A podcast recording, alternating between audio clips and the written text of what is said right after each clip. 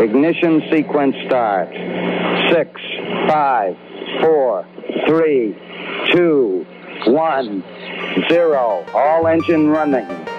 Liftoff. We have a liftoff.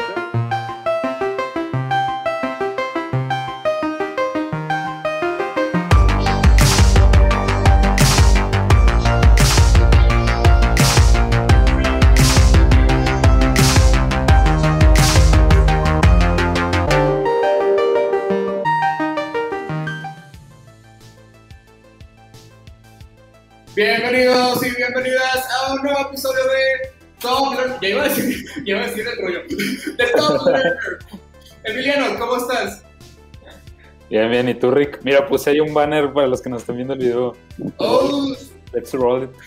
yo entendí esa referencia. Esa era, era, era la frase de inicio de mi, mi antiguo canal de YouTube. Pero eso no es importante, porque, ¿sabes qué, Emiliano? ¿Qué? Dime. Hoy nos acompaña un nuevo invitado que, así como un pequeño paréntesis an- antes de empezar a grabar, eh, había bueno, quedado... estamos grabando. Antes de, de presentar a nuestro invitado, había, ya me había comunicado con este sujeto y le dije de que no, pues sí, jalas grabar hoy martes a las 4. Y luego como 4 minutos, digo, 10 minutos antes de, de la hora, me acordé que no le había comentado a Emiliano que teníamos que grabar un episodio. Entonces, pero bueno, sí se pudo, sí se pudo, dedicación entre todo. Pero bueno, sin más preámbulo, vamos a presentar a nuestro querido invitado.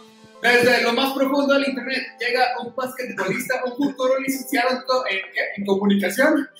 Nada más y nada menos que un mamífero. Diego Antonio Salazar, a.k.a. Topo, un muy amigo nuestro de, desde secundaria.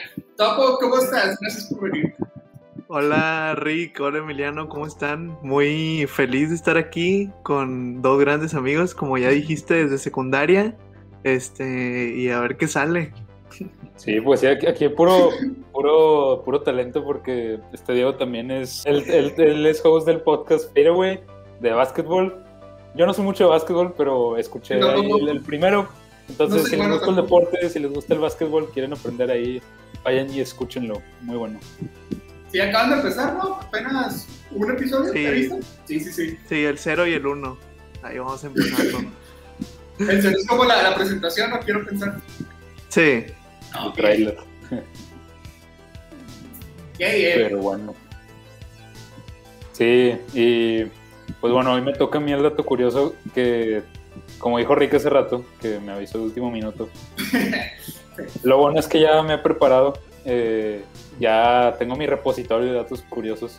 Y bien, esta ocasión ya este, estuve preparado, digo, tuve que hacerlo un poco rápido, pero aún así creo que es un buen dato curioso. A ver si les gusta. Tiene que ver con eventos pues, que pasaron hace poco. A ver si, a ver si saben ustedes de esto. Eh, si supieron de lo que pasó hace unas semanas en el canal de Suez, o bueno, siquiera saben qué es el canal de Suez, o, o no vieron en redes sociales por ahí unas fotos de un barco, de un barco que estaba tapando ahí este un canal o algo así. yo no, la verdad desconozco, desconocía. Un canal de Oh, sí, sí, sí. Sí, sí, estaba pensando en un canal de televisión, pero sí. Sí, sí, lo Ok. ¿supiste más o menos de qué rollo era o, o, o no has visto las fotos? No sí, no, básicamente las fotos vi la de una grúa, algo así era, que estaban como Sí. que tratando de moverlo. Y pues Ok. que es- estancó prácticamente todo el, el canal. Sí, entonces mi, mi dato curioso tiene que ver con barcos el día de hoy. Entonces voy a hablar un poquito de eso porque pues pasó hace poquito y me parece interesante y también hablar de otro barco. O sea, vamos a hablar de barcos. Entonces, Wow. primero, eh, bueno, primero un poquito de contexto. Les voy a compartir la pantalla para que vean. Si nos están escuchando, pues agarren un mapa, un mapa mundi o algo así. Eh, pero les voy a hablar sobre el canal de Suez. El canal de Aquí, Suez. aquí les voy a tratar de, de describir lo mejor posible todo lo que está pasando. Ok, me dicen si se ve la imagen. Ok, sí, sí lo veo. Bueno, entonces el canal de Suez es un pequeño pues, canal de agua eh, que está en Egipto. Y bueno, como pueden ver aquí en esta imagen, eh, está literalmente conecta eh, el Mar Rojo con el Mar Mediterráneo. Y fue un canal que se realizó en los 1900, no, no, no te sé decir el año, pero es un canal artificial, o sea, no es, no es como que un canal por el que pase el agua de manera natural, sino que este, la- lo- pues, nosotros lo diseñamos eh, ahí para que pudiera pasar eh, los barcos. ¿Por qué hicimos esto? Porque si te fijas en este mapa de todo el mundo, si tú vienes desde Asia o desde India o de cualquier lugar acá del Océano Índico, quieres llegar hasta Europa, eh, antes tenías que recorrer todo África, o sea, tenías que pues sí, recorrer todo el continente africano y eso te tardaba semanas, ¿no? Y era pues bastante pérdida de tiempo. Entonces ¿Semanas? este ¿Te canal- tardabas meses? Ah, bueno, estaba, estaba, No, es, sí, que, bueno. es que ya me quedé no- pensando en, en Cristóbal Colón y dije, no, No, pues, no, no, ya te fuiste, te fuiste muy atrás. o sea, obviamente. Sí. Sí, sí, sí. Digo, hoy en día te tardas semanas. Ajá, sí, por eso pensé de que por eso Mando se quiso ir por el otro lado para... Ajá, entonces, pues como ya estamos en una época donde el comercio es muy importante, pues se creó este canal para que pudieran pasar los barcos por ahí y pues se tardará mucho, mucho menos. El problema es que este canal es de que muy, muy, muy pequeño. O sea, de hecho, aquí si le acercas al mapa ni se ve.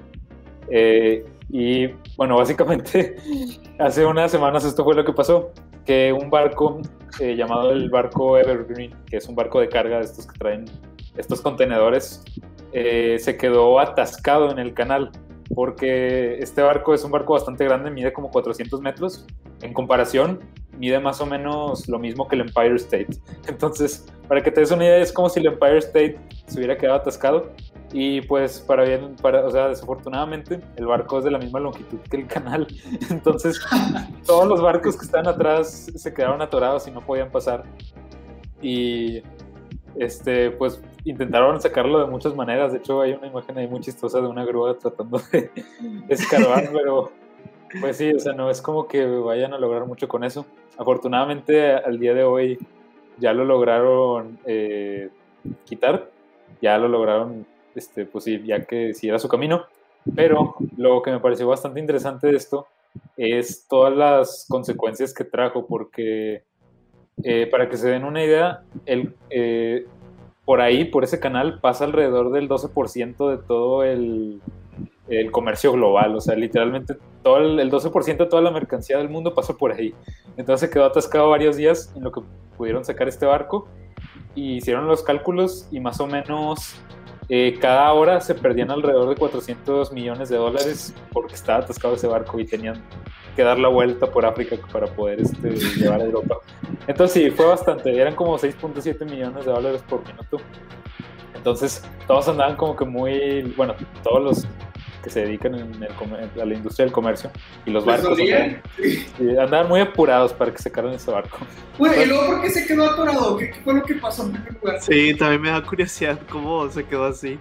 Ajá. Le, se lo atribuyen a dos cosas, a que había vientos, pero la verdad Ajá. es como que, ok, estoy de acuerdo que había viento, pero ¿qué, qué viento tan fuerte te mueve un barco de 400 barco. metros y varias toneladas? O sea, lo veo difícil, pero ya después sí. vieron que hubo una falla en el sistema eléctrico y estos barcos como son tan grandes no es como el típico barco que le das al con el timón le das al timón y gira o sea ah. eh, requiere de un sistema eléctrico para poder girar todo el bote porque es muy pesado entonces si falla el sistema eléctrico pues no lo puedes mover y según, según esto fue por eso y pero pues sí.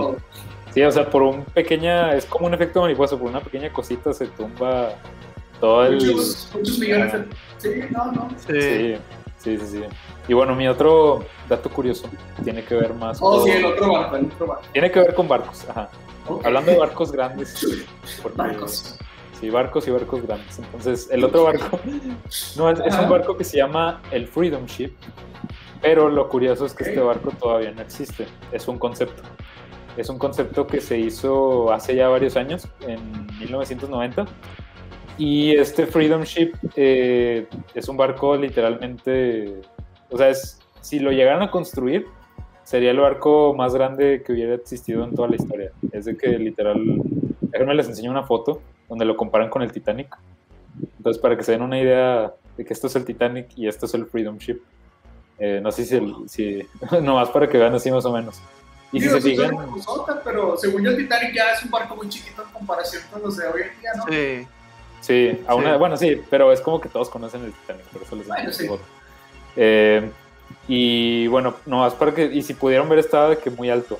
Entonces, sí. la idea con este barco es que los, Son niveles. Eh, los que hicieron el diseño querían que este barco fuera como una ciudad eh, flotante y que fuera pasando por todo el mundo y que literal en, esa, en ese barco iba a haber escuelas, iba a haber hospitales, iba a haber O sea, literalmente Ah, ya. podías vivir ahí como si fuera una ciudad, eh, dándole la vuelta al mundo.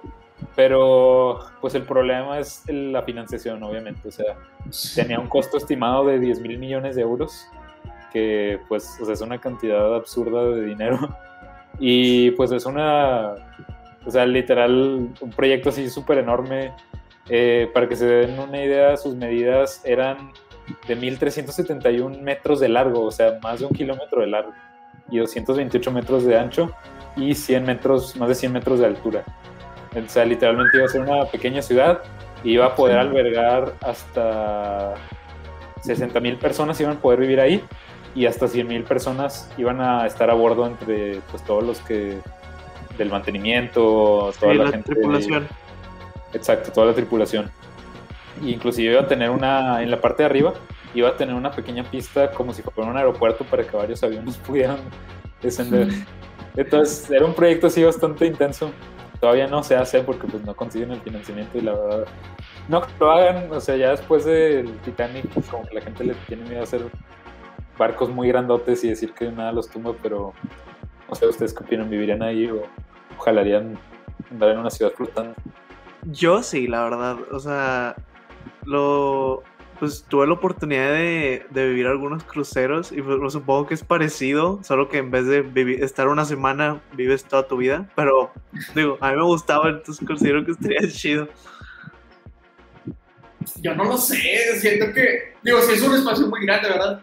Pero siento que, como que el saber que tengo mis limitaciones de espacio es como, no sé, me sentía muy, pues, no claustrofóbico, porque repito, es un espacio muy grande, pero no es como, pues sí, saber que tengo demasiadas extensiones de tierra, ¿sabes? Y pues sí, nada que, que se hunde todo y pues ya vale sal, ¿verdad? Yo siento que hasta cierto punto ni se, ni se sentiría que estás en un barco, porque literal, o sea, mide un kilómetro de largo, o sea, es literal como si fuera una mini isla. Sí, Pero- entre más grande, menos se siente el, el movimiento y todo eso. No, Pero la pues- verdad es que yo nunca he ido a un barco ni nada por el estilo. Pero de hecho yo les quería preguntar, ¿qué preferirían? Eh, eh, ¿Estar, sí, en una ciudad flotante o si les dieran la oportunidad de ir al espacio? Que, que se- o sea, ¿qué preferirían? Ir al espacio. Creo Sí, que más, ya este, es más, este, ¿cómo se dice? Pues, Sorprendente. ajá, sorprendente. Es una mejor historia, sí, yo también preferiría irme al, al espacio.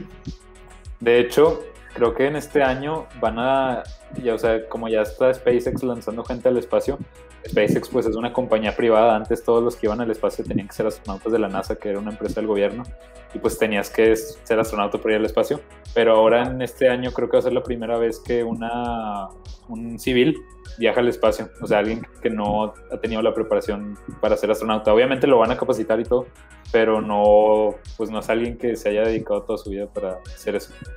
Eh, ¿Y pero- quién es? Sí, es una chava que ganó. Pues hubo un concurso, no sé qué hubo ahí, para elegir a la persona. Pero pues como él es como la compañía es Elon Musk y él puede hacer lo que quiera porque es rico y, y tiene cohetes, pues va a mandar a la primera persona que no es astronauta. Pues sí, mira qué padre. Participa en este concurso y te ganas un viaje a la luna. Sí, digo, no, no es como que fuera tan fácil, pero, eh, pero sí, pero creo que va a ir acompañado de otros dos que sí son astronautas, o sea, no van a- Pues ya como hasta el Tom Cruise que va a hacer películas en el espacio, dijo. Ah, sí, sí. No, pues Sí. qué. Los viajes de- del futuro van a estar interesantes. Sí, así es. A ver qué tal. Pues bien, Emiliano. Fue, fue un buen curioso, estuvo interesante. No me sabía esto del Freedom Ship. Pero a ver, ¿qué dicen si entramos de lleno al, al tema del episodio de hoy?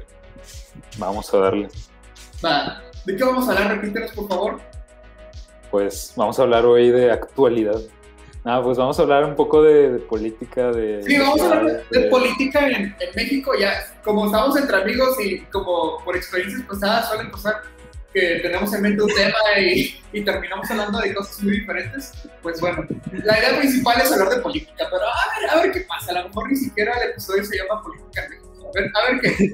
Claro, no, más quiero hacer un pequeño disclaimer antes de empezar, que es que en ningún momento nos proclamamos expertos de nada y Oh, nuestra, sí. opinión, Sí, nuestra, nuestra opinión es nuestra al final del día, entonces Eh, pues sí, simplemente es platicar un poquito porque son temas que nos interesan.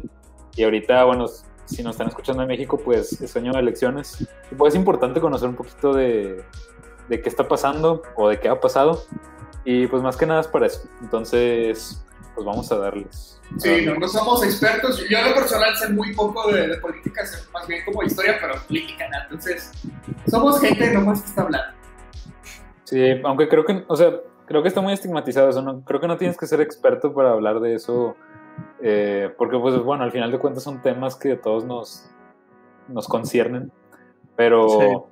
pero pues sí, digo, tampoco sabemos de que cero, sí sabemos una que otra cosilla.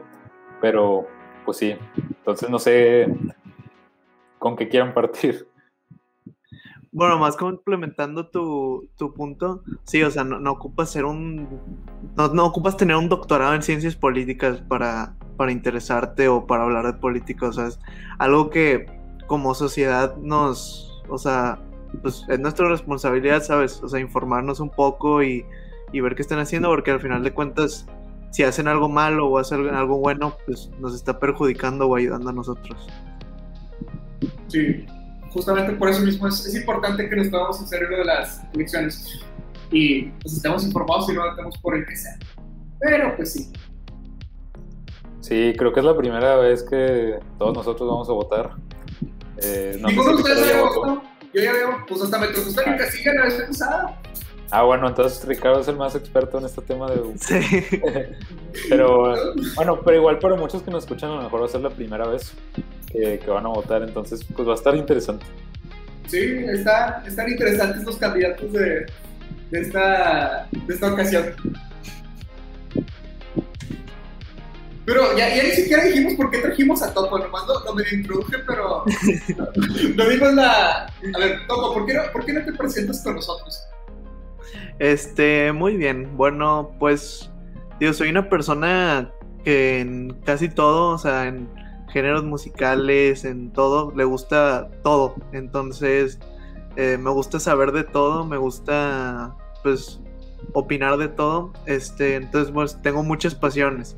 Este, una es los deportes, que como ya mencionaron, eh, tenemos un podcast para que vayan a escucharlo si les gusta el básquetbol. Este también, otra que ellos dos saben, eh, el cine. Bueno, el cine me gusta lo. O sea, lo blockbuster, pero también me gusta lo artístico, pero lo blockbuster principal. Este, y otra de ellas, pues es la historia y la política. Eh, podría adjudicarle ese gusto al buen Eric Tarragó, un gran Sí. maestro que tuvimos y que Sí, creo que me, ayudó mucho a que me gustara mucho la historia y, y pues la política también. Estaban muy, muy divertidas sus clases. La verdad, sí, estaban bien interesantes. No, nos hablaba de todo lo, lo referente hasta decir cosas pues, que jamás se lo había, había escuchado. Esto, ¿Se acuerdan que, que nos contó por qué México se escribe con X y no con J? Sí, Que era, bueno, no me acuerdo bien, pero porque era que la X era más como simbólica o algo así, tengo entendido. No, no sé si se acuerdan bien. sí. Ah, Yo también me acuerdo mucho de, de una que contó, que me marcó mucho, cuando nos contó el por qué Miguel Hidalgo era un invento y los niños héroes también. Fue que, Oh, sí, sí, oh, no, sí. verga, de que, o sea, literal, todo esto era mentira y todo esto es la verdad. O sea, estu- estuvo muy, muy chida esa clase, me acuerdo. Sí, me acuerdo cu- cuando. Es que tú y yo estuvimos juntos en el mismo salón cuando nos dio clases, sí me acuerdo. Y es que sí. Sí, lo hemos platicado, Emiliano y yo, que les hemos dicho que tuvimos un profe que no, no se interesaba en que nos aprendiéramos la fecha de los eventos, sino el, el por qué o por qué fue importante o cosas por el estilo. Entonces, sus clases de historia no eran. Estaban, algunos podrían decir, están aburridas porque el profe habla muy monótonamente. Y sí, tenía un tono de voz muy monótono. Pero si le ponías atención era como que, wow, todo lo que dices es oro puro y es- está bien chido. La, la verdad, estaba muy interesante sus clases. Sí, aparte era una persona muy capacitada sobre el tema, que leía mucho, era probablemente el mejor maestro que he tenido. Sí, sí. Pregúntenle lo que se hace, profe, y todos, todos se sabían. Luego lo invitamos. Sí, sí, jala. No, pero sí tienes razón, o sea, la historia, al final de cuentas, bueno, sobre todo la historia de, México, si nos ponemos a pensarlo, como que mucha gente, yo diría que gran parte de la población no se sabe bien su historia, desafortunadamente. Porque deja tú que, o sea, inclusive hay gente que sí, sí conoce como que te dice, ah, la revolución, los, este, los héroes de la revolución, ¿no? Te dice, ah, la independencia, Miguel Hidalgo y tal cosa. Pero hay gente que inclusive no sabe eso. Y aunque sepas eso, pues como dices ahorita, o sea, muchas cosas simplemente han sido fábrica de, eh, de políticos para, pues con un fin político, pues con un fin de, de, persuasión o con un fin ideológico. Pero pues el estudiar de que bien historia, creo que se puede volver interesante cuando ves bien qué impacto tiene hoy en día o también te cuentan bien la historia, porque muchas veces la historia ya bien bien es más interesante de lo que de las historias teóricas y este que normalmente nos cuentan, ¿no? De estos héroes que, que los vemos como si fueran semidioses y la cosa. Pero pues ya cuando lo ves, pues son personas que también la regaban, también la cajetearon muchas veces. Este, está como pues sí, o sea, como, como Benito Juárez, por ejemplo, muchas personas no saben que él pues tenía intenciones de, de reelegirse o de seguir en el poder cuando murió. Y pues como dice la frase ahí de, de Batman, ¿no? O, mueres siendo un héroe o, vives lo suficiente para ser un villano. Entonces Porfirio Díaz en su tiempo era un héroe y ahorita lo consideramos villano porque vivió lo suficiente, pero Benito Juárez no murió siendo un héroe. Nunca, nunca había escuchado que alguien comparara a Batman con Benito Juárez en villano. No, no, bueno. No exactamente, pero, pero, pero sí. Es que, es que sí tiene un punto, o sea, me acuerdo no, sí, que... Sí, entendí, pero me dio risa.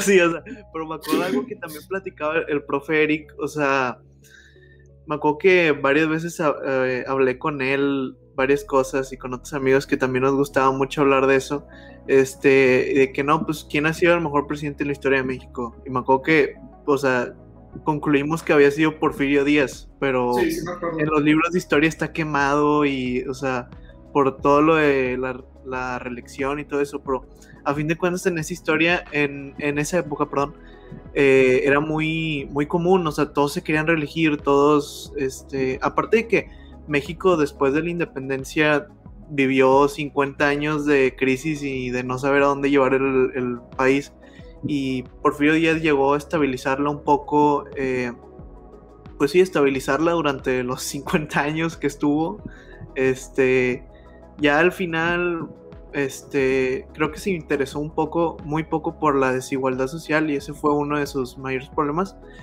Pero, o sea, sin duda alguna, para mí es el, mejor presidente en la historia de México y, o sea, muchos te responderán a esta pregunta Benito Juárez y es también por cómo lo pintan en, en los libros de historia, que sin duda su historia es de superación y todo eso, pero digo, realmente no, no, no tuvo un progreso ni un avance el país como lo tuvo con Porfirio, porque Benito Juárez fue presidente en esos 50 años que México fue un caos. Sí. Sí, pues es que sí me acuerdo que era cuando estaba Porfirio, que había mucho, mucha gente era analfabeta y había muchas desigualdades, ¿no? Sí estaba muy dividido eso. Pero también me acuerdo que nos comentaba que era cuando el país tuvo mucho progreso, cuando México tuvo mucho, mucho auge en la, en la economía, en la industria, trajo la, la industria ferrocarrilera, pues fue cuando México logró crecer, ¿no? Entonces, sí me acuerdo que nos dijo que yo pienso que México, tío, Porfirio fue el mejor presidente. Y pues sí, fue por eso, lo pintan como malo, pero pues tuvo, tuvo trajo sus cosas buenas, realmente. Es que también algo que es muy cierto, pero que no se nos enseña es que la historia es relativa, o sea, creo que rara vez puedes decir que tal evento histórico fue bueno o fue malo. O sea, digo, obviamente a simple vista sí es como que, ah, bueno, qué bueno que sucedió la independencia, qué bueno que sucedió la revolución. Pero creo que es simplificar demasiado las cosas, o sea, todo por más este bueno que parezca, eh, tiene su lado negativo y su lado positivo.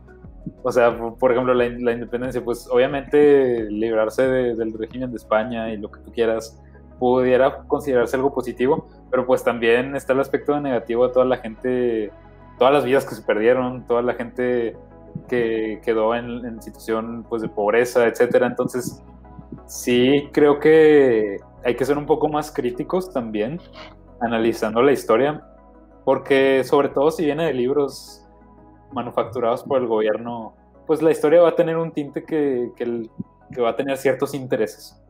Pues es Entonces que siempre es bueno- en negro también, de que, o sea, por ejemplo, de que quién fue el bueno de la revolución, ah, Francisco y Madero, y quién fue el malito, pues que sí, Porfirio Díaz, y luego también con la independencia, que quiénes fueron los malitos, pues los españoles, pero no ven que también de que, ok, pues hicieron cosas malas al momento de llegar, sí, pero pues, ¿qué nos trajeron? ¿Qué, qué pasó con la llegada de ellos? Y es algo que muchas veces se olvidan y quieren dividir las cosas entre blanco y negro, bueno y malo, también. Sí, es que, o sea, es que en la vida real realmente no hay un bien y un mal, o sea, hay simplemente un punto medio, o sea, Hay un gris, pero lo simplifican mucho a ponerlo en un blanco y negro en los libros de historia. Y me hace recordar al, creo que fue el capítulo pasado que tuvieron, en donde Charles mencionaba este, que, o sea, vieran los datos que les dan y no los tomen, o sea, solo así, sino que, o sea, piensen fuera de la caja y hagan su propio, su propio, ay, se me Criterio. fue la palabra, sí, su propio criterio.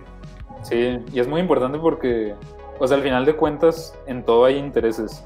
En los libros, este, aunque sea, o sea, si es un libro, pues, de historia, del, te digo, de la SEP y estos, pues, obviamente hay intereses ideológicos y políticos detrás de eso, pero inclusive también los periódicos, o sea, todos los periódicos tienen una inclinación política, no importa qué periódico sea. ¿Por qué? Por el simple, por el simple hecho de que un periódico tiene que ser negocio.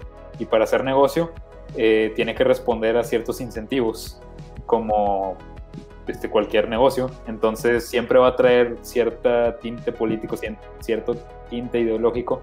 Pero la, o sea, aquí la cuestión no es no leas periódicos, es lee, pero pues lee de diversas partes para que tú te formes tu propio criterio a partir de eso, ¿no? Entonces, sobre todo ahorita, creo que es muy fácil como que dejarse guiar por, digo, ahorita estamos hablando de historia ya un poco vieja, que a lo mejor mucha gente puede estar desconectada de eso, pero inclusive con eventos actuales de lo que esté sucediendo hoy en día, es muy fácil como que dejarse ir por lo que diga la última noticia o el último post de redes sociales y a catalogar a una persona, por ejemplo, está ya se puso de moda cancelar gente, pero ok, está bien, o sea, pues sí, como decían ahorita, tenemos que enfocarnos en un punto eh, negativo, pero pues al final de cuentas hay un matiz, ¿no? Hay, hay una, hay que discernir de lo que de lo que realmente es y no solamente como que del punto de vista que nos quieren vender. Sí, así también. Este, ahorita que decías sobre saber discernir, hay también los noticieros, inclusive hay, como decías, hay cosas que son más conservadoras que liberales y pues tratan de venderse más en punto. Entonces, pues, claro, este, la gente muchas veces sabe más por un punto porque coincide más con, con tus opiniones, quizá, pero también es importante, sobre todo en, ahorita hablando específicamente de temas políticos, también estar escuchando las dos cosas y no nomás este por el que opina más contigo, sino también pues escuchar las dos, ¿verdad? Porque a veces no, te das cuenta de ciertas cosas que, que pues también se están tocando. Sí, mencionaste un punto muy importante y es ese que a veces en ya más actual, este, en el análisis político, a veces la gente se etiqueta, o sea, se encierra con un analista, este, o con un punto de vista. Y si es bueno escuchar un poco de los dos. O sea, aunque digas como que, no sé, a lo mejor, bueno, como la mayoría de México, pero eres anti-AMLO a lo mejor es bueno a veces escuchar un punto de vista de una persona que está de acuerdo con él. O sea, a lo mejor habrá puntos que dices, no, pues aquí, se, o sea, aun, aunque lo quiera ver bien, o sea, se esté equivocando. Pero habrá algunas cosas que pueda rescatar y que, o sea, de hecho, por ejemplo, eh, desviando un poco el tema hacia AMLO, este, he visto gente que dice que un punto de la gente que está a su favor es que, o sea, a él no le importa la economía, a él no le importa la, o sea, lo que sea de México, la, las leyes, la corrupción. A, ellos se le está dando dos mil pesos que no tenían diariamente, os, digo, que no tenían eh, en el mes que se les da, no, no recuerdo muy bien cuánto se les da, pero, o sea, son dos mil pesos que no tenían y para ellos, pues es, es un gran es una gran ayuda y ayuda que pues hay un pan en su mesa. Entonces, a veces hay que abrir un poquito más la vista y ver ver por qué estás de acuerdo con él y así. Sí, claro. Muchas veces que los políticos se van con gente y les dan sobornos, les dan de que, oye, ¿qué te hace falta de que si de despensa o que si de en tu casa? Y muchas veces por eso van y dan a, a ciertas personas, ¿no? Pues estas cosas que necesitan para, pues también como de que, hey, pues yo te ayudé, ¿no? De que soy el bueno, este voto por mí. Sí, es, es importante lo que dices porque, o sea, no, si para tu poder, o sea, tú puedes estar en desacuerdo, puedes decir yo estoy en desacuerdo con lo que él dice, pero primero tienes que entender su punto para poder estar en desacuerdo, o sea, primero tienes que entender de dónde viene para ya poder saber cómo, o sea, poder saber el, del por qué está mal o por qué está bien. Tienes que entender todo el punto y a veces nomás por es lo que decíamos también en otra ocasión, Ricky y yo, de que a veces nos clavamos con que, ah, bueno, porque esta persona dijo esto, ya le creo, o porque esta persona dijo esto, no le voy a creer nomás por, por quién es. Eh, pero pues sí, digo, aunque nos duela tantito, a veces es bueno también como que ver el otro lado de la moneda. Y sobre todo también si tu situación eh, es como que distinta a la de la mayoría, porque, bueno, para, afortunadamente nosotros tres pues estamos en una posición socioeconómica eh, pues en la que está la minoría de la población en México. La mayoría de la población no está, está en una situación de, bajos recursos o de pobreza.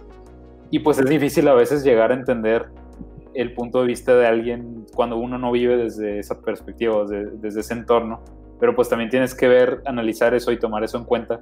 Tomar que no nomás tu, estilo de vida es el que prevalece donde vives al momento también de hacer las decisiones, porque creo que algo que ha pasado mucho últimamente y, que malamente nos distingue a veces mucho es de que nomás volteamos a ver a nuestras cuatro paredes de nuestra casa y ya no vemos qué necesita la sociedad, como que solo vemos qué necesitamos nosotros y qué nos hace bien a nosotros y eso a veces nos deja irnos mucho por una idea o por un candidato cuando en realidad a veces sí puedes tener tú una necesidad, pero puede ser más urgente la necesidad de, de la mayoría de la población, ¿no? que por eso muchas veces a los políticos les dicen, ¿tú cómo sabes qué es lo que quiere el pueblo, qué es lo que necesita? Si tú naciste con tu bandeja de plata, tú tienes ahí tu bandeja de plata y no sabes qué es lo que realmente necesita. Entonces, pues sí, también pasa que estamos en nuestra burbujita y no, no nos, vaya, no nos metemos tanto a ver cómo está la otra mitad o la otra parte o como quieras ver y nos perdemos y pensamos que lo que, no, lo que pasa en nuestras cuatro paredes es como estamos todos, cuando pues, no, es el caso. Sí, concuerdo, o sea, pues es algo que también hay que ver ahora para las elecciones, o sea, ver las propuestas, no solo ver qué propone, no sé, Samuel García que me beneficia a mí, o sea, qué propone Samuel García que beneficia a toda la sociedad. Entonces, sea, al fin de cuentas, nuestra responsabilidad ver lo mejor por la sociedad. Sí. Oye, Diego, te quería preguntar algo que a lo mejor puede ser de utilidad para los que nos estén escuchando. Eh, ¿Cuál es, o sea, cómo, cuál es tu proceso para informarte? ¿Cómo, ¿De dónde te informas? ¿Qué, ¿Cómo tratas de mantenerte informado de distintos puntos de vista? Y así, porque creo que, sobre todo ahorita, pues, la raza que está joven, eh, yo antes lo hacía que mi manera de informarme de asuntos políticos o de actualidad era viendo un comediante, ¿no? o memes, o memes. Ajá, o, memes. Entonces, eh, sí. entonces no, es la mejor manera de, o sea, digo, a lo mejor tiene, está entretenido ver a Broso o Chumel Torres darte las noticias, pero al final de cuentas, pues, creo que te quedas con una perspectiva muy pobre si nomás ves eso. Entonces, como que, porque digo, no necesariamente tienes que convertirte en el experto ni nada, pero pues sí es importante mantenerte actualizado. Entonces, como que, ¿qué buscas tú de, los medios de comunicación que ves o cómo tratas de, mantenerte informado de lo que está pasando? Pues, mira, yo por mucho tiempo, este, bueno, principalmente mi, mi fuente de información y de donde veo algunas opiniones es en Twitter. Este, hay una cuenta que sube muchas este, noticias este, y puntos de vista. Creo que es una página que tiene varios premios, está, muy premiada, se llama Animal Político MX en Twitter.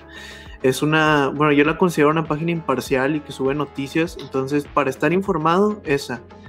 Este, que, es lo principal, hay que estar informados. Este, y bueno, también algunos, bueno, es que como ya mencionaste, Chumel, Broso, pues no, no son malos, pero pues hay que hay que generar otra opinión aparte de la de ellos. Al fin de cuentas, es un poco periodismo, o sea, sí, política barata, periodismo barato, al fin de cuentas. Este, entonces hay que informarse de otras cosas. Este, también, bueno, está Loret de Mola, no creo que, o sea, no creo que haya alguien que no lo conozca, pero este es un periodista que estuvo en, Televisa, eh, también está bien. También a veces cuando se junta con Broso es un poco, eh, pues lo que ya mencioné, pero pues digo, es, es, una buena fuente de información. También está alguien que ya han mencionado muchas veces este, aquí, este, Diego Rusarín da varias, a veces pues, da varias noticias, no solo de México, sino también de política en el mundo. Creo que he visto varios lives en donde se pone a hablar de, cómo está la situación en Estados Unidos.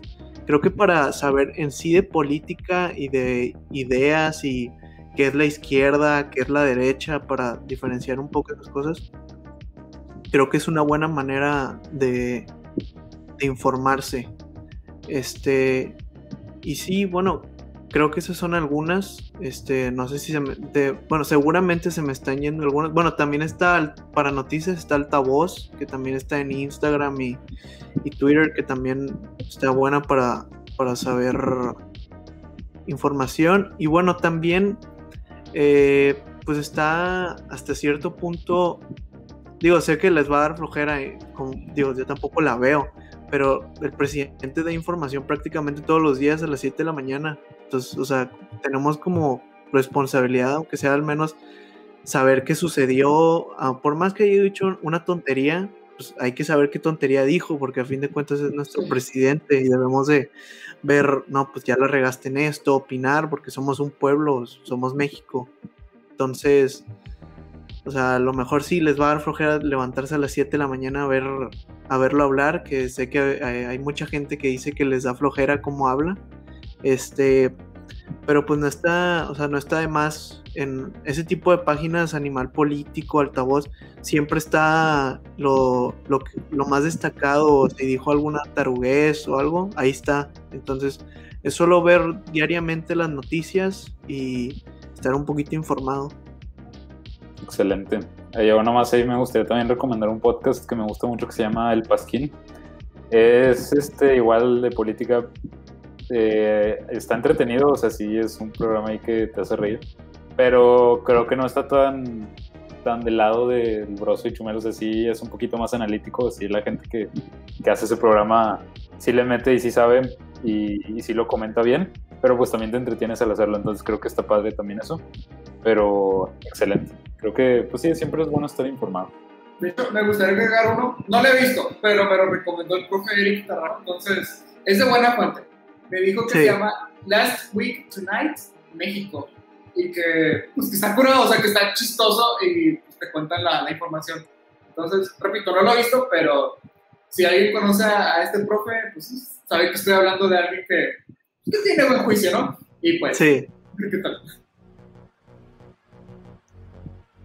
Excelente. Sí, lo más importante es eso, o sea, ver las noticias y generar tu propia opinión, o sea, no ver las opiniones de los demás, sí, pero tampoco dejarte influenciar, o sea, generar tu propia opinión, o sea, al fin de cuentas pensar, eh, salir de la caja y que no te dé vergüenza lo que tú piensas, simplemente dar tu opinión.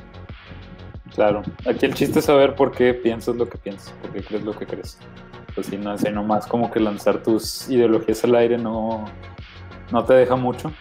Pero pues sí, digo, este, también invitación para que se pongan a ver los debates que vaya a haber, este, para que si les toca votar en este periodo, eh, que sepan mínimo cuál es su distrito, cuáles son las propuestas de, lo mejor del diputado, que, que, bueno, ni yo sé quién es mi diputado, pero ya para este, pues esta ocasión es bueno saber pues qué proponen los que, por quién vas a votar y no nomás como que dejarte ir por el, la imagen del partido, ¿no?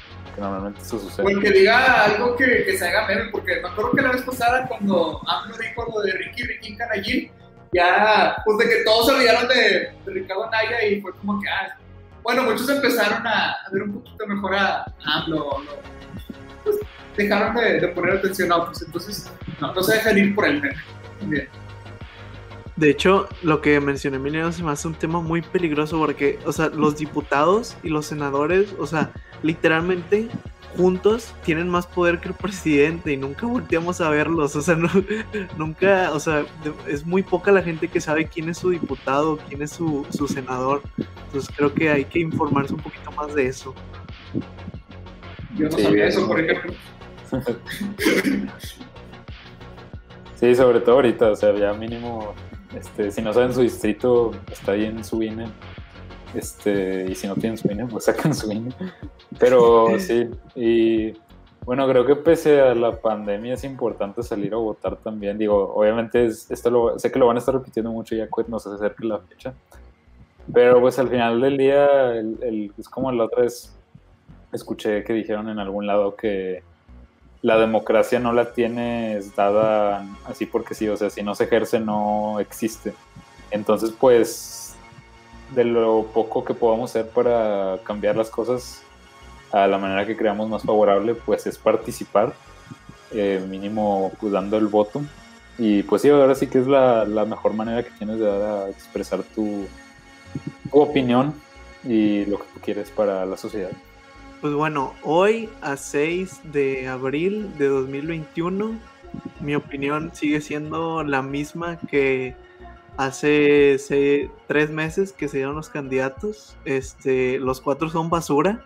Así, no, que estamos hablando de los de Monterrey. ah, sí, de Monterrey. Sí, de Nuevo León. Los cuatro son basura. Este, uno es el hijo de Rodrigo Medina. Eh, un ratero, ratero, ratero. De hecho, nada más como un dato curioso, yo conocí en primaria al sobrino de Rodrigo Medina. Quería decir eso, que no salga a sentirse orgulloso por como dato general. Ah, diciendo eso, yo también quiero decir un dato curioso. En el gobierno de Enrique Peña Nieto, que estuvo, estuvo Rodrigo Medina como gobernador de Nuevo León, fueron 23 los gobernadores que terminaron en la cárcel o en juicio de corrupción. Uno de ellos, Rodrigo Medina.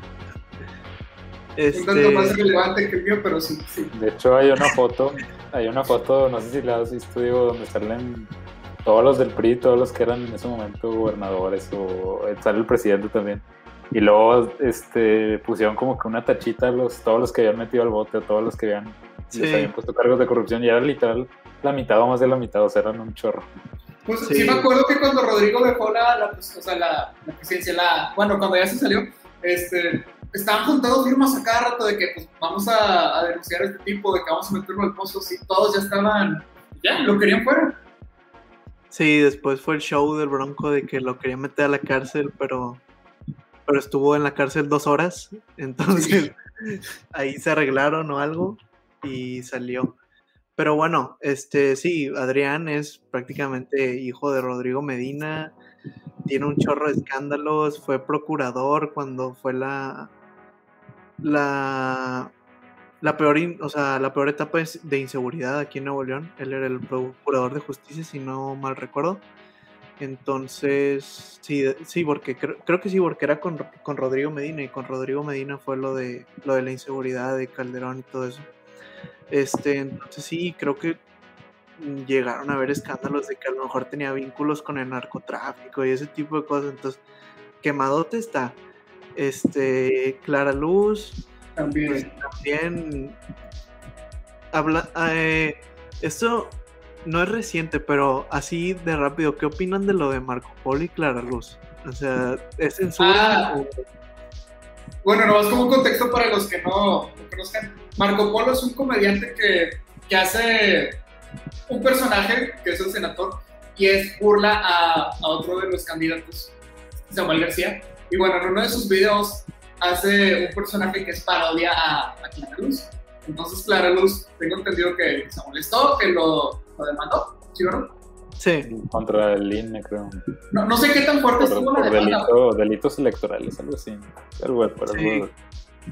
Ajá, entonces, bueno, algo así, ¿no? Este, y pues todo está, ya Marco Polo empezó a decir que pues están censurando mi arte y que quién sabe qué, este, palabras más, palabras menos, pero pues, digo, yo no vi el video completo del que hizo Marco Polo, pero pues no, en ningún momento lo que vi, jamás dijo su nombre.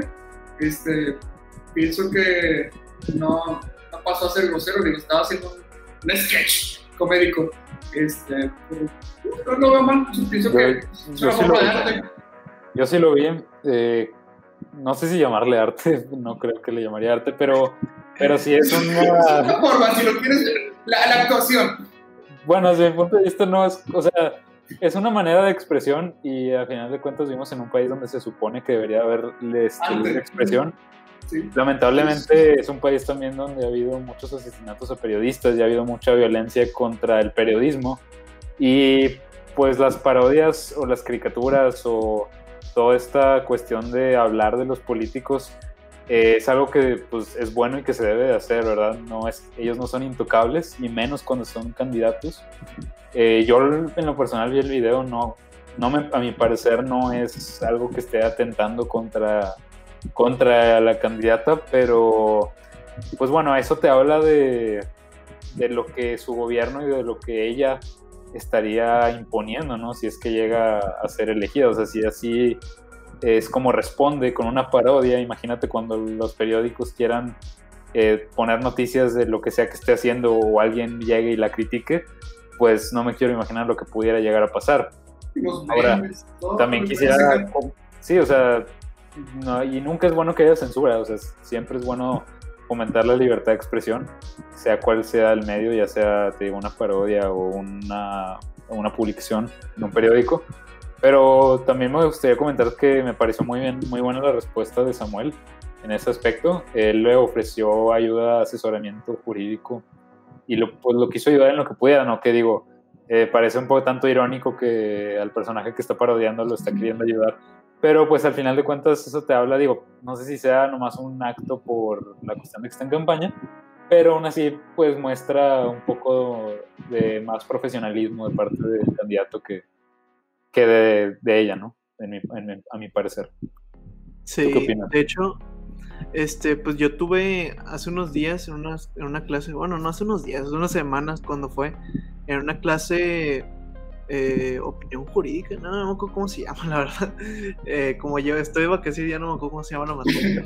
Este, pero, pero pues hablamos de eso y me di cuenta, o sea, que varias mujeres, este, lo, sí lo veían como medio machista. Y bueno, es que, o sea, yo considero que a primera vista, o sea, si no sabes el contexto de quién es Clara Luz, quién es Abel.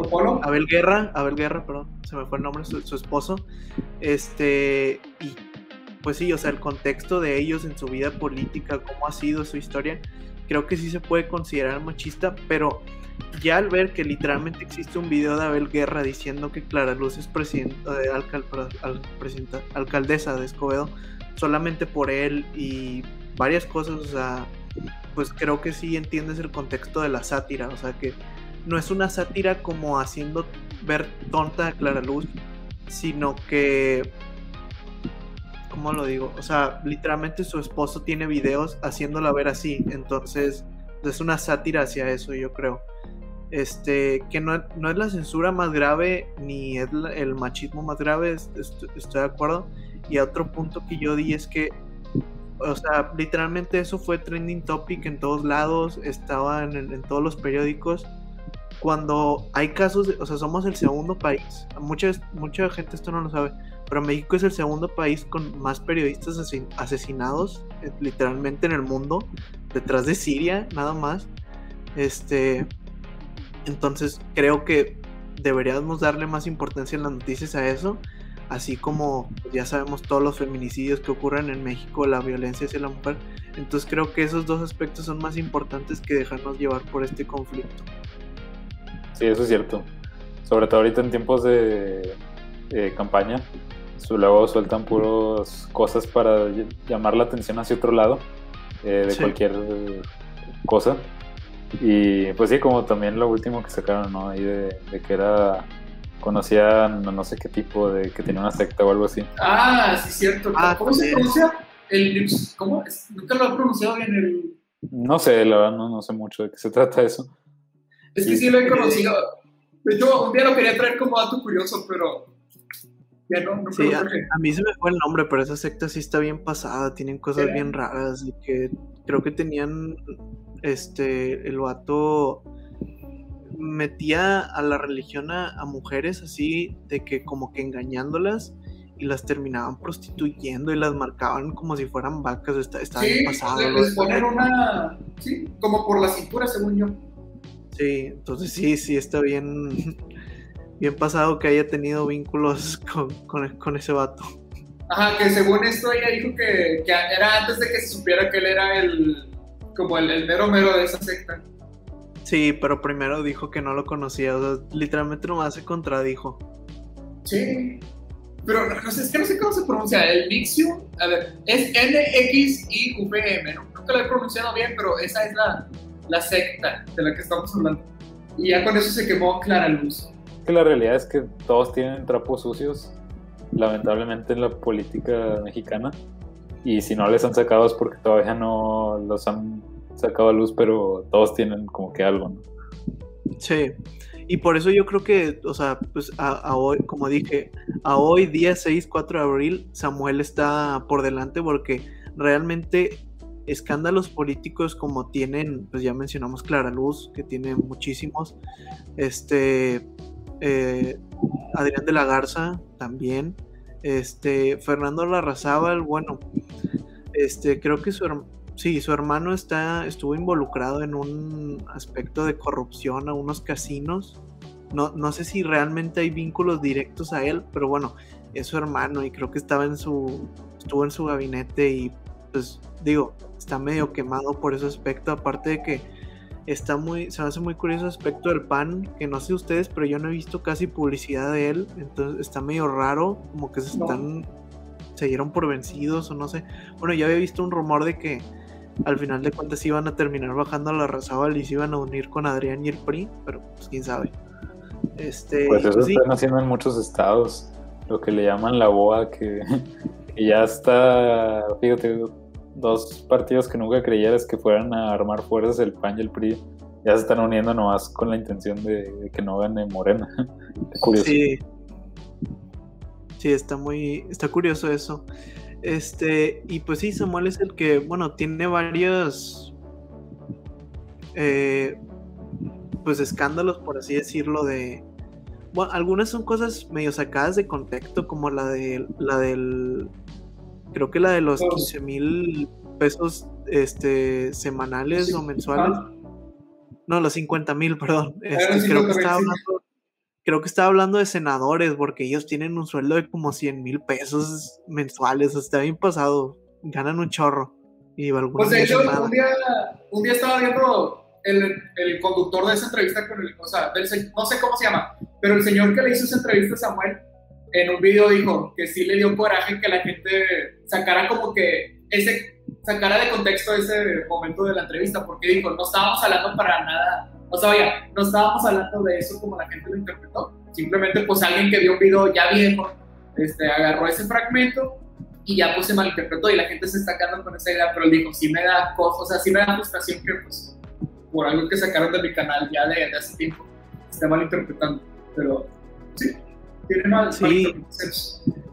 Y va a lo que dijimos antes, o sea, no porque veas el video, literalmente un clip de 15 segundos, o sea, no comprendes el contexto, o sea, no te lo creas, ve a ver la entrevista y ahí ya ves si realmente es verdad o no. Sí, Porque- con la adicción, Sí, así, así, así nos manipulan tristemente el gobierno con ese tipo de cosas. Sí, aparte este cañón hoy en día, con como ya, o sea, ya las campañas políticas, gran parte de, ya no se llevan, digo, obviamente la ciudad está plagada de anuncios, pero ya la mayor parte de la campaña es en línea.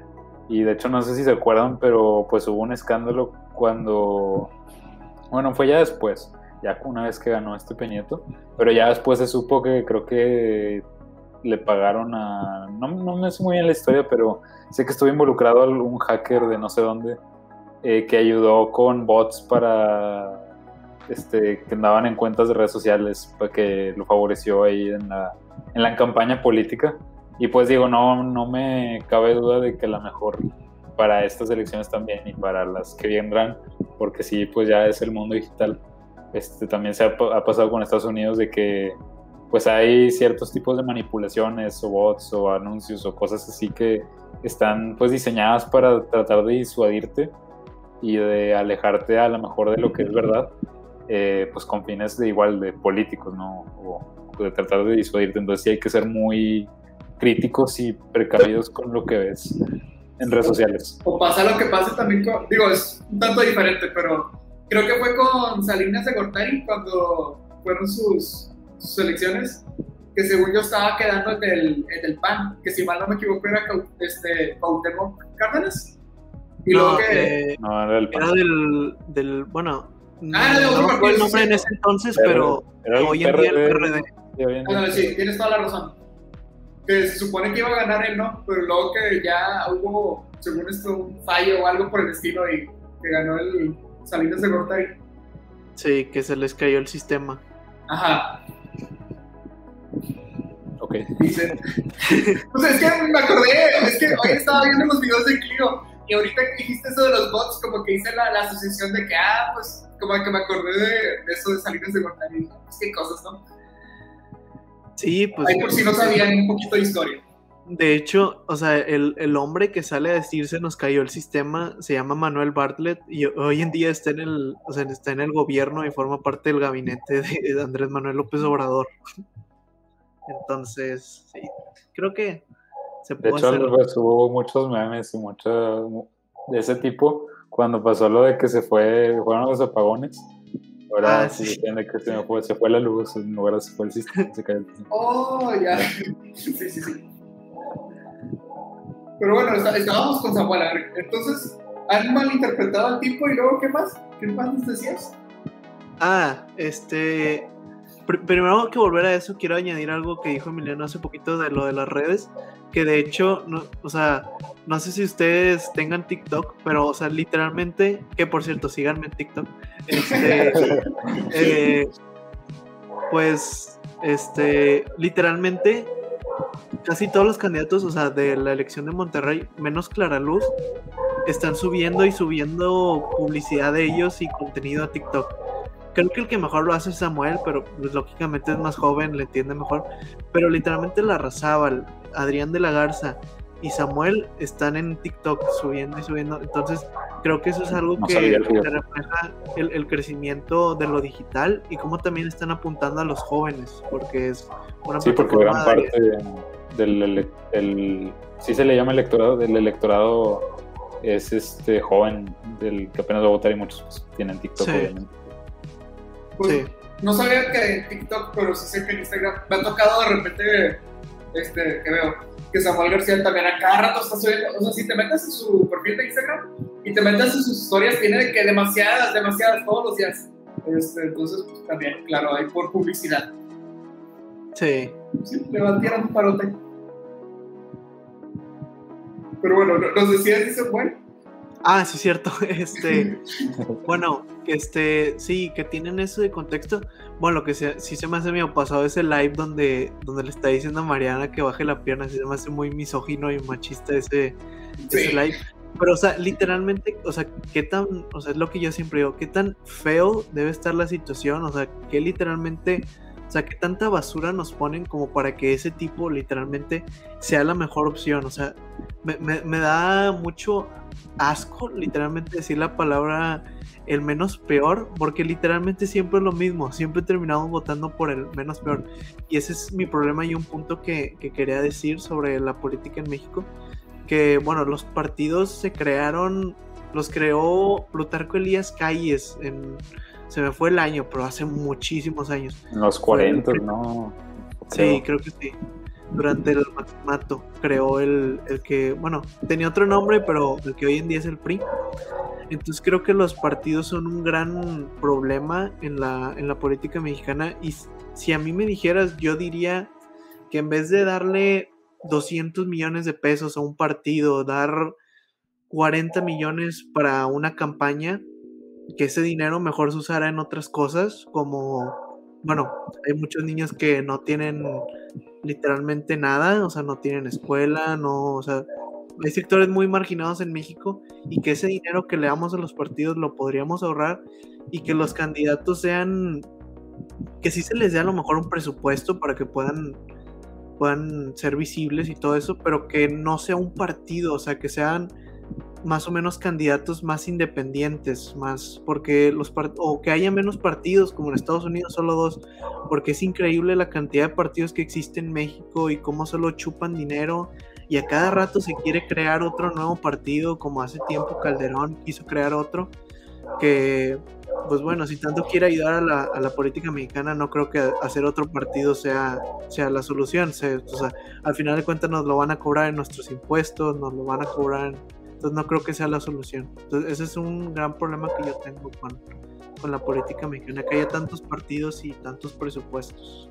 Y hay mucho incentivo para que, o sea, hagas un partido por lo que dices, de los recursos que te dan y todo. Eh, y pues luego también sucede que ya nomás por ejemplo, el PRD, o sea, realmente ya no, no es un candidato del PRD por sí solo. Sí, ya nomás solo hacen coaliciones. ya nomás está sobreviviendo ahí porque le siguen dando ese dinero. Y pues un poco relacionado con lo que decías, yo creo que uno de los problemas más grandes del, de, pues actuales del país es de que la razón por la que estamos tan estancados y no logramos avanzar tiene que ver mucho con el hecho de que cada seis años entra, bueno, al menos estos últimos eh, tres, dos, dos o tres este, periodos presidenciales, pues entra un nuevo partido y destruye todo lo que hizo el pasado. Entonces, no hay realmente un avance porque se quiere destrozar todo desde cero y reconstruir, pero pues nomás en seis años, ¿qué tanto vas a lograr? O sea, realmente los países que logran un grado de innovación alto y que logran pues desempeñarse bien es porque tienen políticas públicas que duran varios, varios años, que son a largo plazo y pues es, es muy, muy difícil que en seis años puedas lograr un cambio realmente bueno si llega otro y tumba todo lo que hiciste, como fue en el caso de este gobierno, ¿no? que quitó muchas cosas que estaban en proceso. Sí, ese también es, es, un gran problema, o sea, de los partidos, la rivalidad que hay entre ellos, o sea, ganan y no, no dejan de ser de su partido y es algo que se me hace o sea, en teoría deberían de serlo, ya son funcionarios públicos, pero, por ejemplo, AMLO pues, siempre va a favorecer a Morena, aunque esté en su poder, al final de cuentas es su partido y es algo que debería dejarlo atrás. Y así ha sido con los otros presidentes también y con todos los políticos. Llegan y no olvidan su partido, o sea, no se vuelven para el pueblo, sino siguen trabajando solo para su partido. Entonces me hace un gran problema eso. Sí, también pues creo que es muy fácil quejarse y ver el lado negativo de las cosas, pero pues ahora sí que, digo, se va a escuchar muy cliché, ¿no? Pero si queremos ver el cambio, tiene que empezar con uno. La primera manera de hacer eso, pues es votando. Digo, ahora sí que, como decías tú, eh, que si todos son basura, pues probablemente. Pero pues también creo que viendo un poco futuro, pues en algunas décadas en nuestra generación va a ser la que le va a tocar estar ocupando sus puestos y tratando de hacer esas cosas. Entonces, pues digo, desde ahorita hay que ir poniéndonos a pensar en qué futuro queremos y como que qué tipo de sociedad queremos, porque pues a lo mejor no es tu deber o no este, tu carrera no es, o, o lo que tú quieres para ti no es ser político, pero pues sí puedes involucrarte un poco más en tu comunidad, aunque sea, ¿no? Sí puedes tratar de mantenerte al tanto con la, con la gente de por donde vives, este, ver qué hace falta, involucrarte un poco más en iniciativas ciudadanas.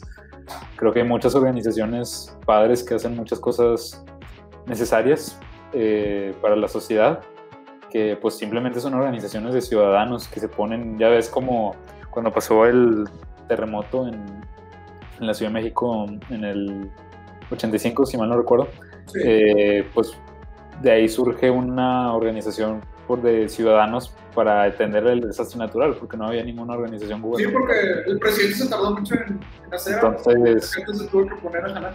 Sí, digo, no, no sé, porque la verdad no sé mucho del tema este de, política eh, o, o, cuestiones ya de administración pública, pero creo que por ahí va la cosa, o sea, creo que el cambio que desde mi punto de vista es más favorable es aquel en el que la sociedad o los ciudadanos participen un poco más, porque ahorita pues si votamos por el candidato ya se lo dejamos toda la chamba a él, pero pues es, es complicado y es peligroso dejarle toda la responsabilidad a una sola persona, ya sea el presidente o ya sea a un puñado de personas en, en una cámara que toma decisiones que nos van a afectar a todos porque la realidad es que el poder corrompe y el poder absoluto corrompe absolutamente. Entonces, pues si tomamos un poquito más como que de, acción o responsabilidad, a lo mejor puede ser que, por lo menos en nuestro entorno, en lo inmediato, podamos ir haciendo como que esa pequeña diferencia. No sé qué opinan ustedes de esa parte, digo, ahora sí que es mi humilde opinión, pero ¿o ustedes cómo ven o, o qué cosas creen que tendrían que suceder para como salir de este círculo vicioso, ¿no? Sobre todo viendo un poco más a futuro.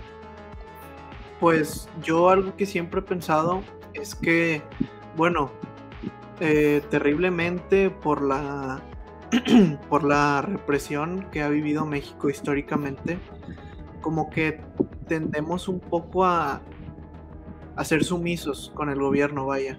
Este, realmente ya creo que, pues obviamente están haciendo las cosas mal, entonces creo que una manera de ayudar, aparte de votar, de informarte, es que si realmente tienes una inconformidad con el gobierno, o sea, que no se queden en algunos tweets solamente o, en tus pensamientos, o sea, realmente hay que manifestarlo y pues manifestar, vaya, o sea, pacíficamente, pero o sea, una manifestación pacíficamente no hace daño y si realmente tienes un problema, pues son la manera. Tristemente, la represión es, algo que es, es un hecho en México y tristemente sigue sucediendo.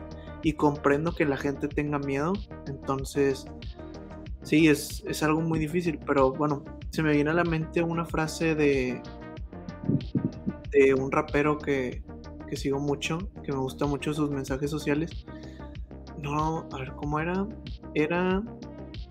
Eh, bueno, algo así como que la represión, o sea, es un símbolo del gobierno del miedo que le tienen al pueblo. O sea, porque realmente el pueblo junto es más poderoso que el gobierno. E, era algo así, se me fue completamente como era bien estructurada, pero, pero es algo así. Eh, Woz se llama, tiene varios temas sociales. Es argentino y tiene varios habla sobre varios temas sociales de allá, tiene, tiene algunos versos sobre la meritocracia y todo ese tipo de temas, se me hace muy, muy interesante, una recomendación.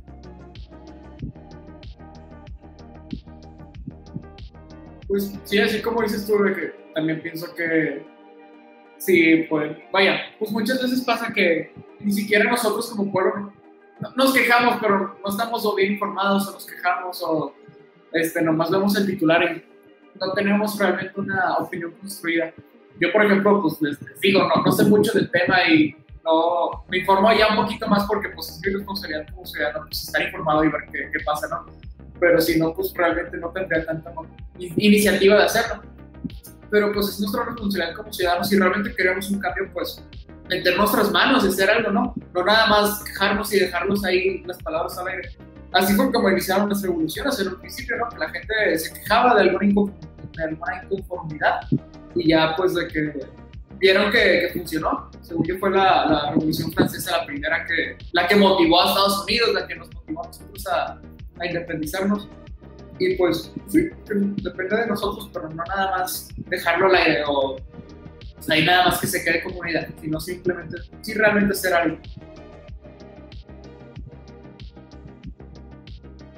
Sí, concuerdo, o sea, obviamente no vamos a hacer una, bueno, Dios quiere que no, no creo que pase, este, pero una revolución no, es necesaria, este, o sea, a lo mejor un cambio en el sistema sí, pero creo que somos suficientemente, o sea, el mundo está suficientemente civilizado, al menos nosotros, como para, para no volver a una revolución. El, creo que si llegara a estallar sería por temas de gobierno, de que creo que, pues como ya dije, la represión es un tema muy serio, entonces habría que ver si, si realmente el gobierno podría tomar pacíficamente las, las manifestaciones de su pueblo, que a fin de cuentas eh, el que toma la orden de, de, la represión, a fin de cuentas, termina siendo un cobarde que le tiene miedo a su pueblo, que es el que le dio el poder que tiene, al fin de cuentas es un funcionario público.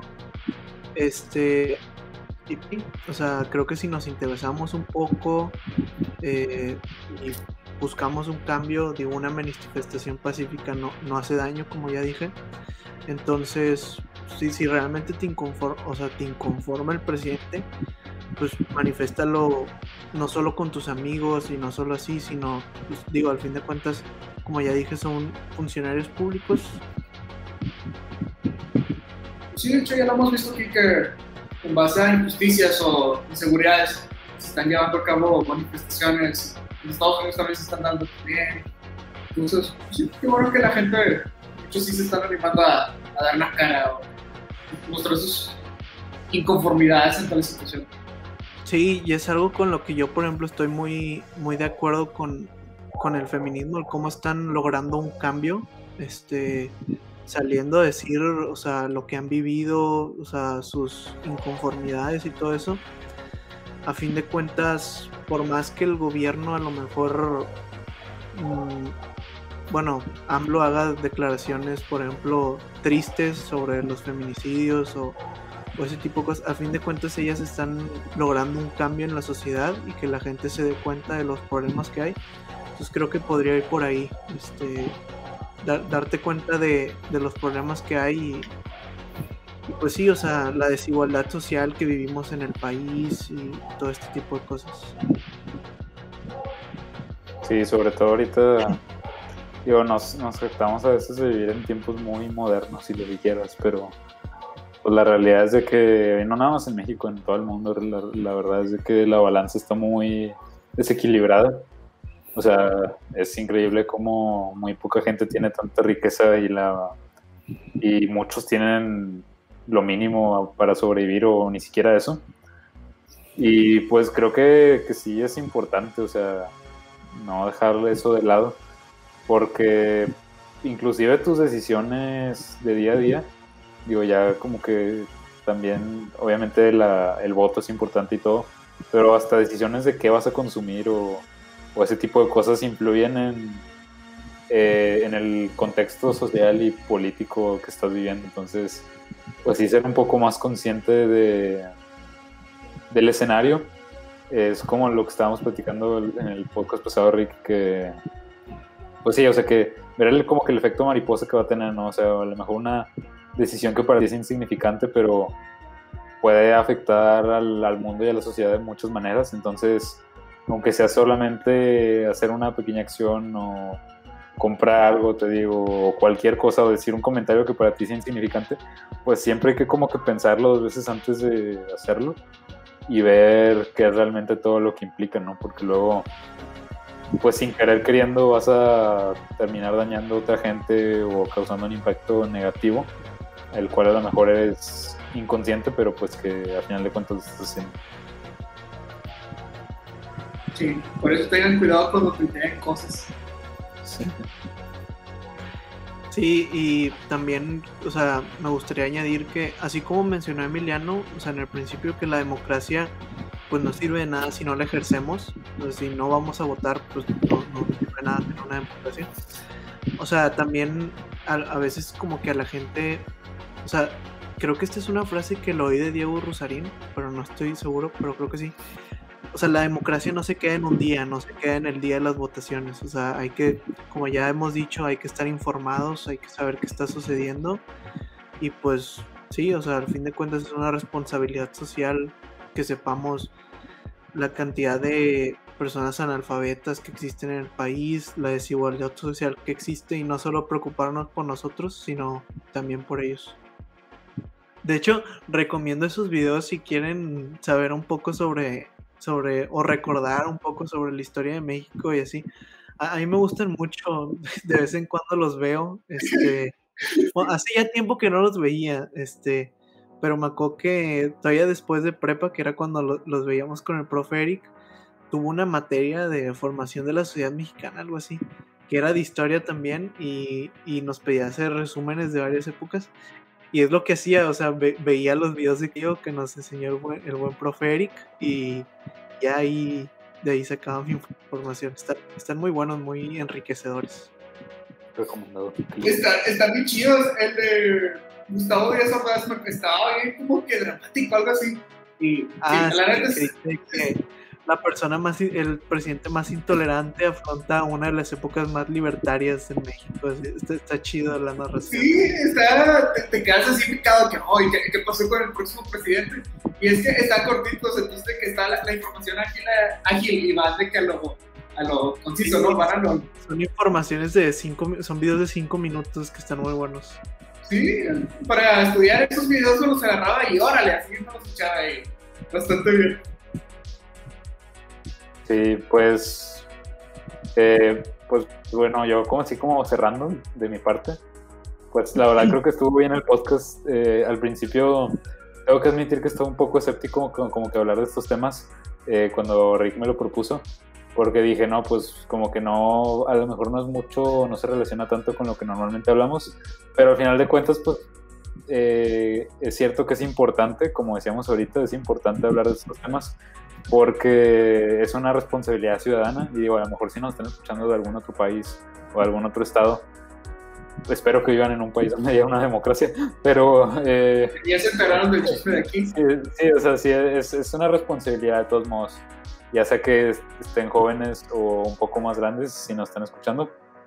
Entonces, pues sí, al, digo, como les comentábamos al principio, no somos a lo mejor analistas políticos, pero pues creo que a veces hasta es enriquecedor también escuchar la opinión y, el punto de vista de tus contemporáneos y de, tu, de gente que es un poco más llegadera a ti. Obviamente es bueno escuchar a los que saben un poquito más, siempre es bueno, pero pues también, ¿no? Y quedarse con el punto de vista un poco más aterrizado. Eh, pues sí, informarse bastante, informarse bien, ser críticos, llevar tomar en cuenta pues todas las propuestas, salir un poco de, de, nosotros mismos y ver qué le va a beneficiar a toda la sociedad, no nada más uno mismo.